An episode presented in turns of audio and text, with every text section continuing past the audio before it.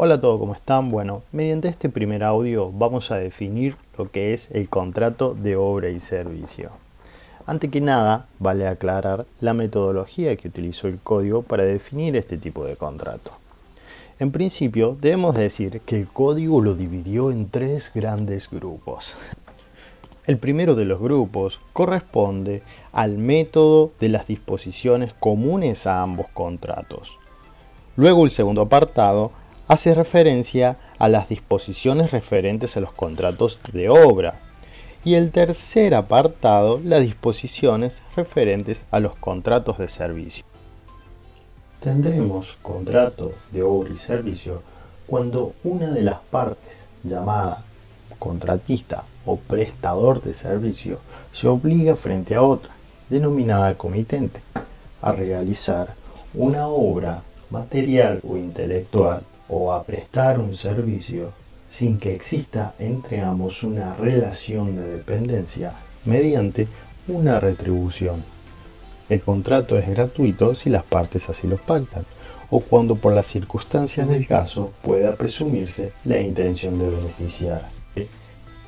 A partir de esta definición podemos identificar claramente cuáles son los elementos de este contrato y sobre todo la naturaleza de la prestación que tienen las partes, ya que es un contrato con una obligación de hacer. El contrato de obra como el de servicio infieren por naturaleza en una obligación de hacer. Lo que lo difiere a uno y a otro es la extensión de la actividad a desplegar. Por ejemplo, en el contrato de obra se obliga a realizar una actividad que consiste en la posibilidad de garantizar un resultado mientras que en la actividad del servicio se debe prestar una diligencia apropiada que es independiente de su éxito. También hay contrato de servicio cuando se procura un resultado pero no su eficacia. Por ejemplo, el veterinario que realiza la intervención quirúrgica promete un resultado pero no su eficacia. Otro de los elementos que debemos distinguir es su independencia o autonomía, que debe de existir entre las partes. Hay que tener en cuenta que en este tipo de contrato que existe una relación de independencia entre las partes, ya que si existiera una relación de dependencia estaríamos bajo las disposiciones concernientes a la ley de contrato de trabajo, régimen que estudiaremos en otra materia medios utilizados para la realización de la obra o servicio. El artículo 1253 del Código Civil y Comercial argentino nos dice cuáles son los medios utilizados. A falta de ajuste sobre el modo de hacer la obra, el contratista o prestador de los servicios elige libremente los medios de ejecución del contrato.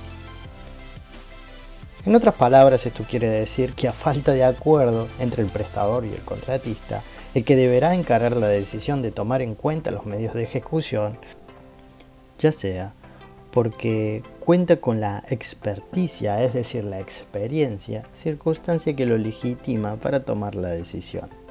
Cooperación de terceros.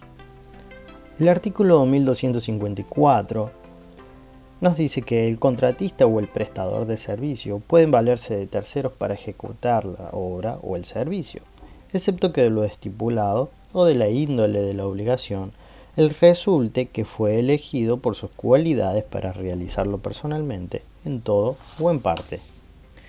En cualquier caso, conserva la dirección y la responsabilidad de la ejecución. Es decir, sintetizando este artículo, podemos decir que la regla es que puede valerse de terceros. La excepción es intuit personal, pero en todo caso conserva la dirección y ejecución de la obra. El artículo admite la posibilidad de que el contrato pueda ser ejecutado por terceros, salvo la estipulación de que el contratista o prestador de servicios sea elegido por sus condiciones personales. Esa cooperación podrá darse en la incorporación de dependientes u otros autónomos bajo la figura de la subcontratación.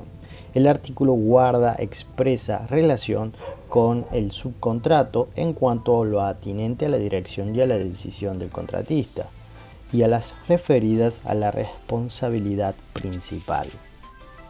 Disposiciones concernientes al precio. El precio del contrato de obra se determina por la ley, los usos o en su defecto por decisión judicial. Las leyes arancelarias no pueden cercenar la facultad de las partes de determinar el precio de la obra o de los servicios. Cuando dicho precio debe ser establecido judicialmente sobre la base de aplicación de dichas leyes, su determinación debe adecuarse a la labor cumplida por el prestador. Si la aplicación estricta de los aranceles locales conduce a una evidente e injustificada desproporción entre la retribución resultante y la importancia de la labor cumplida, el juez puede fijar equitativamente la retribución. Si la obra o servicio se ha encontrado por un precio global o por una unidad de medida, ninguna de las partes puede pretender la modificación del precio total o de la unidad medida respectivamente, como fundamento en que la obra, el servicio o la unidad exige menos o más trabajos en que su costo es menor o mayor al previsto, excepto lo dispuesto en el artículo 1091.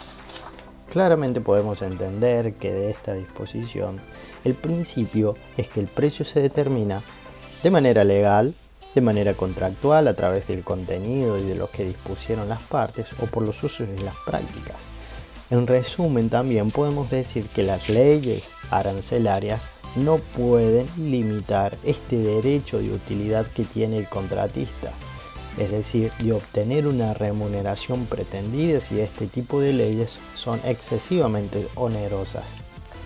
Y por otro lado, si no hay acuerdo entre las partes con respecto a la determinación del precio, este deberá hacerse de manera judicial, el cual el juez, de manera discrecional, deberá atender a un precio equitativo y justo. Si hablamos de la del sistema que establecieron las partes con relación al ajuste alzado, que es un precio global por el total de la obra, sin más, las partes no pueden modificarlo, salvo, obviamente, aquellas excepciones concernientes al artículo 1091, es decir, la teoría de la improvisión propiamente dicha. Obligación de las partes.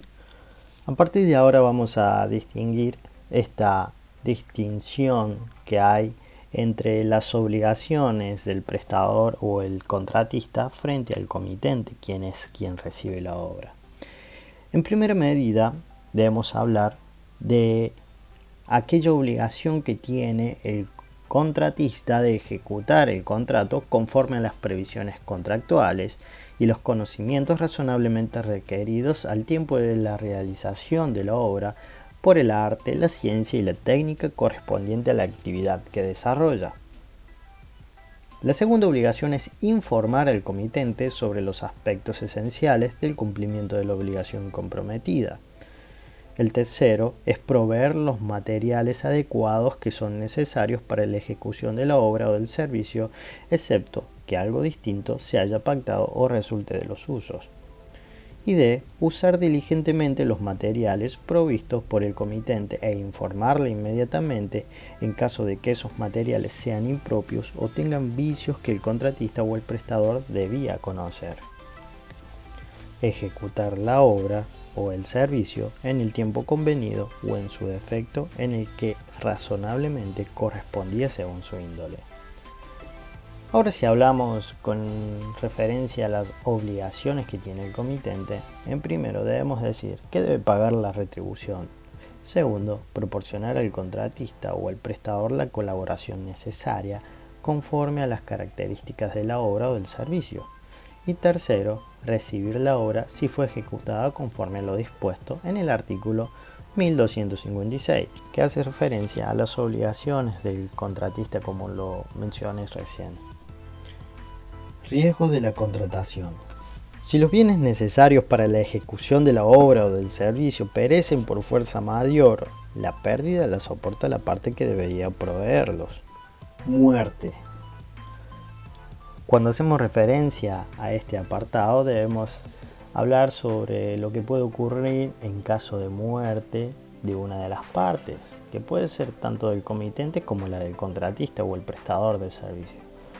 Por regla, en caso de la muerte del comitente, no extingue el contrato. salvo que se torne inútil su ejecución. Pero cuando hablamos de la muerte de el contratista, en este caso sucede la regla inversa. En principio, si se extingue el contrato, salvo que las partes hayan pactado la continuidad de la ejecución de la obra con los herederos.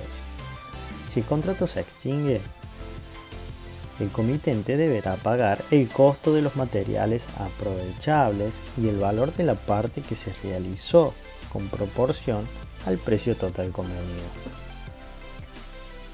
Desestimiento unilateral.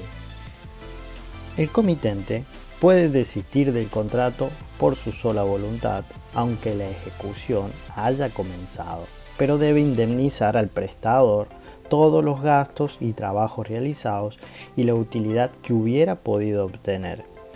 El juez puede reducir equitativamente la utilidad si la aplicación estricta de la norma conduce a una notoria injusticia. Entonces, debemos analizar este artículo con la siguiente disposición. Por regla, se puede desistir de manera unilateral de este contrato, pero existe la obligación de indemnizar, ya sea los gastos, el trabajo y la utilidad pretendida del contratista.